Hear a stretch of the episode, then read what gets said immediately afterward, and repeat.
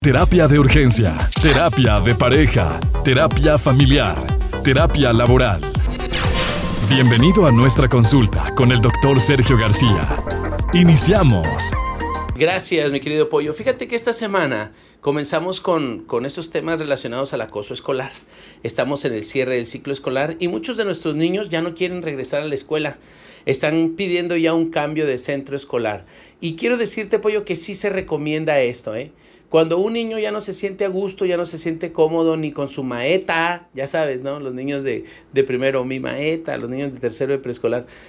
Cuando ya no se sienten cómodos en ese centro escolar, sí se recomienda un cambio, naturalmente. Hay que escuchar la voz del dolor.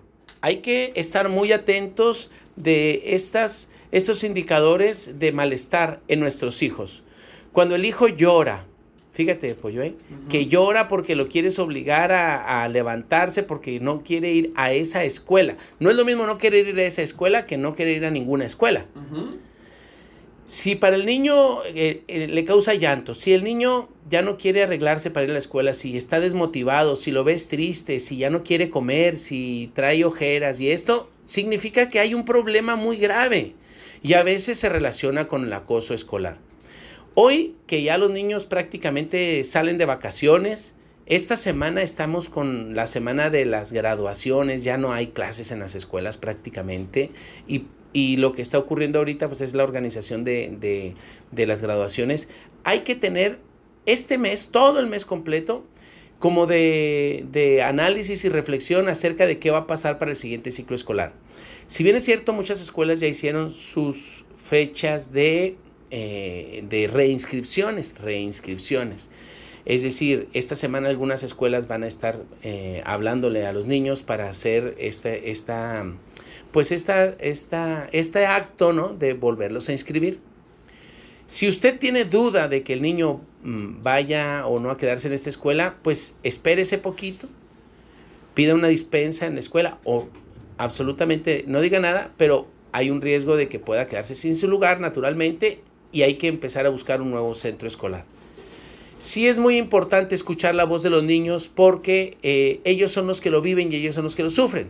Hay algunos papás que ahorita estarán diciendo, doctor, pero cuando nosotros estábamos pequeños no nos preguntaban, a nosotros nos obligaban a ir y nos obligaban a, a estar, aunque hubiera alguien que nos maltratara, que nos hiciera cosas. Bueno, sí, pero antes estaba tu hermano contigo que te defendía también en la escuela. Ahora los hijos son menos los niños se sienten solos y están más desprotegidos. Y aparte también el trato que se les, da, les ha dado a los niños de antes eh, y el trato que tienen los niños de hoy es muy diferente. Antes a nosotros se nos enseñaba a tolerar y se nos enseñaba a aguantar. Ahora a los niños no se les enseña eso, pollo. Ahora a los niños se les enseña a que hablen, a que digan, a que, a que sientan, están más protegidos, si no es que sobreprotegidos, no se les enseña el sufrimiento, no se les permite experimentar el dolor, no se les permite experimentar el frío, el calor, el hambre. A nosotros sí se nos permitía eso, por necesidad la mayoría de las veces. Pero el hecho de que tú pudieras vivir todas esas necesidades te hacía un ser más fuerte, Hoy los niños no tienen esas mismas estrategias de afrontamiento. Entonces, es por eso que los niños hoy, de hoy son más vulnerables. Entonces, es esa la razón por la que se recomienda sí escuchar la voz de un niño cuando quiere cambiarse de centro escolar. Entonces, es muy importante que si tu hijo es el, el sujeto que le están haciendo bullying o es el sujeto que bulea, tomen muy en cuenta todos estos principios para que eh, poder ayudar a nuestros hijos. Por ejemplo, entablar un diálogo directo al respecto, sin interrupciones con tu hijo. Es decir, vamos a hablar, siéntate en la, mesa y no hables con él en el carro mientras vas manejando, no. Habla con él de frente, sentados, mirándose el uno al otro. Guardar la calma. Quien guarda la calma transmite seguridad a su hijo, no lo culpen de lo que está sucediendo. Si se decide cambiar la escuela, no le digas, por tu culpa vamos a tener que... No, no, no, no.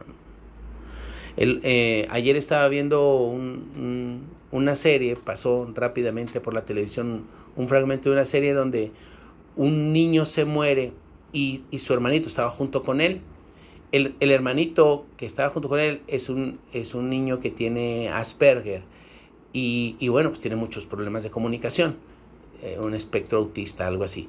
Y el hermanito que murió tenía 11 años y él estaba bien. Bueno, pues el papá cuando se da cuenta que el hermano muere, culpa al niño Asperger y le dice, por tu culpa se murió el único hijo que yo tenía bien tú eres el culpable de la muerte de tu hijo, yo a ti no te quiero y no vas a regresar. Y el niño tenía siete años. O sea, imagínate qué tipo de comunicación y de violencia estaba sufriendo ese niño con sus propios padres. Bueno, cuando tú hables con tu hijo, habla de manera, de manera serena y no lo culpes de lo que está pasando, por favor. Hazle saber que no es débil por ser víctima de acoso. Incentívalo a mostrarse un poco más seguro, aunque, aunque se sienta mal. No dejen que el tema del bullying domine la vida del niño. Incluso motívenlo a, entrar al box o al karate o al fútbol o alguna actividad de esas que lo van a ayudar a fortalecerse. Hay que ser un poco menos estrictos y rígidos. Los niños buleados son niños que tienen padres controladores, rígidos y violentos. Y entonces se hacen chiquitos porque tienen miedo. Y entonces en la escuela, si se acerca un niño que es violento, que grita, eh, o que es, es controlador, naturalmente que hace y deshace con nuestro hijo.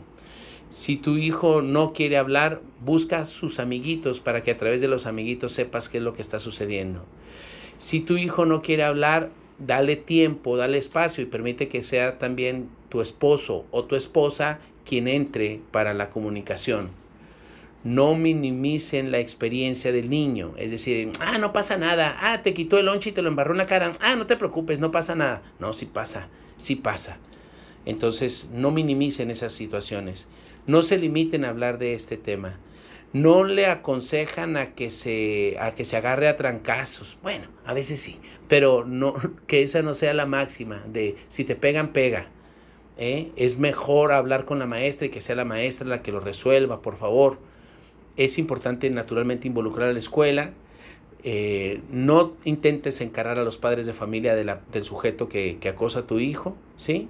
Eh, no esperes al final del día para ver a tu hijo con quién sale y quiénes son los que vienen para afuera decirles cosas a los niños, no hagas eso. No culpes tampoco a la escuela de que los maestros no están al pendiente. Es, es un conjunto de situaciones lo que, lo que, de quién es la responsabilidad del tema este del acoso. Por una parte, los papás del niño buleador, el niño buleador, tu hijo, la maestra, el director, tú. Todos somos responsables al final de cuentas. Y sean pacientes. Tu hijo va a estar bien. Nada más es probable que necesiten ayuda de un profesional. Comparte tus comentarios en nuestras redes sociales. Terapia de Urgencia o en Facebook e Instagram. Terapia de Urgencia